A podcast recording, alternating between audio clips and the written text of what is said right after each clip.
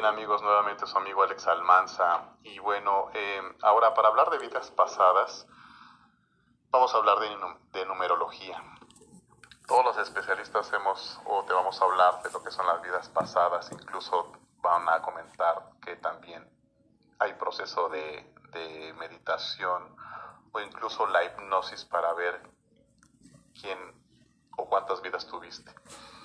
Pero hablando de numerología, que en algunas ocasiones yo en las investigaciones que he realizado en lo que son los murales, en, las, en los retrograbados, siempre hay fechas y siempre hay eh, números. Entonces creo que ahí está indicado quiénes fueron las personas que han, han estado realizando todas ciertas culturas a lo largo de la, de la historia de la humanidad. Así que ahora, para hacer un poco interactiva la situación, ya que estás escuchando, pues ubica por favor en tu mente lo que es el, el año de nacimiento. Esos cuatro dígitos, pues comúnmente creo que todos nos damos a la tarea de sumarlos y obviamente el que te salga al final eh, básicamente va a ser el número que te va a, a regir, es, es, decir, tu número rector. Así que, eh, bueno, eh, te doy la oportunidad a lo mejor de hacer rápidamente la cuenta o si ya sabes en qué número termina o qué, qué número rige tu año de nacimiento. Tiene mucho que ver con lo que fuiste en vidas pasadas, sobre todo en las características. Fíjate bien, si tu resultado fue 1, dice que, fue, que fuiste reina o rey. Esto quiere decir que fuiste un gran líder, libre e independiente. Si tu resultado fue número 2, quiere decir que eh, fuiste un miembro del grupo de alguna situación que estuviste, pero sobre todo un discípulo y un gran aprendiz. Esto quiere decir que tú mantenías unido al, al, al grupo o eh, al, al, grupo realmente que pertenecías. El número 3, si te da tu resultado número 3, pues aquí que siempre fuiste una persona o eres una gran persona con una suerte, una muy, muy buena suerte económica. ¿Qué quiere decir? Como el rey Midas, que todo lo que toca lo vas a convertir en oro.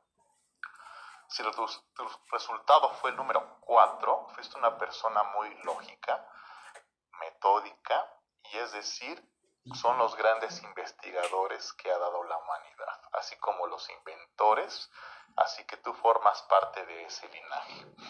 Si tu resultado fue el número 5, quiere decir que fuiste un conquistador, un aventurero, un descubridor. Y esto quiere decir que tu característica es mucha fortaleza física.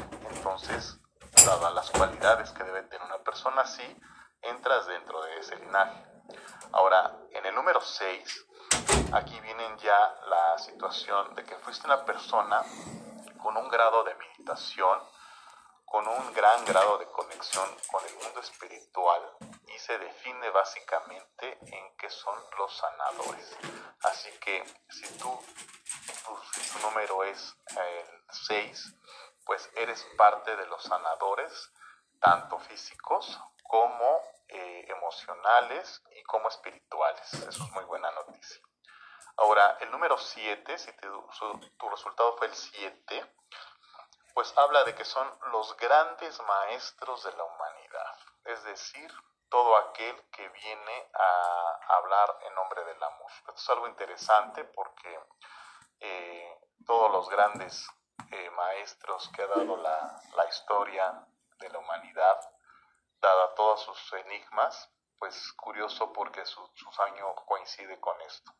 Así que eh, qué bueno eh, que, seas tú parte de este número. Ahora, si tú eres parte del número 8, que es tu año, eh, dice que tienes gran abundancia, gran abundancia económica y exitosa. ¿Qué quiere decir esto? Digo, a diferencia del número 3, que es la economía, acá, pues obviamente tú es una persona que, que, que, que, trabaja por conseguir lo que tiene, que es una persona con grandes éxitos y comúnmente ahí están eh, recargados los, las, los líderes políticos. Y ¿por qué no religiosos? Porque obviamente hablan de eso precisamente, ¿no? En la abundancia, pero obviamente en enriquecerse, no compartir, ¿no?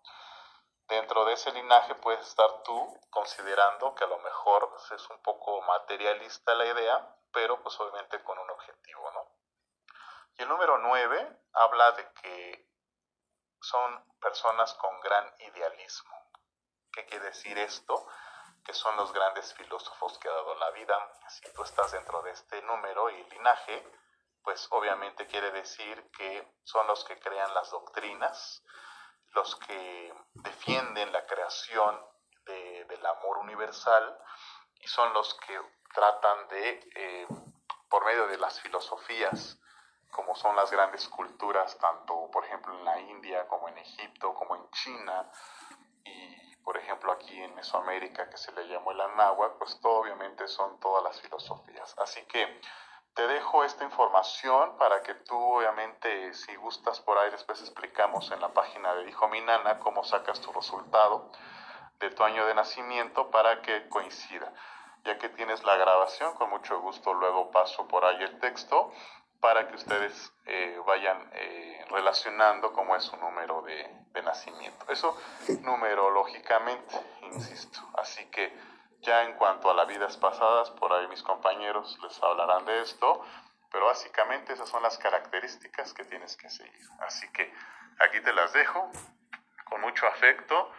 Eh, les mando un abrazo. Eh, espero le gusten nuevamente los, mis, mis intros al señor operador que se encuentra ya cerca del fin del mundo y le mando un abrazo. Así que espero les haya servido esa información. Con mucho gusto se las dejo.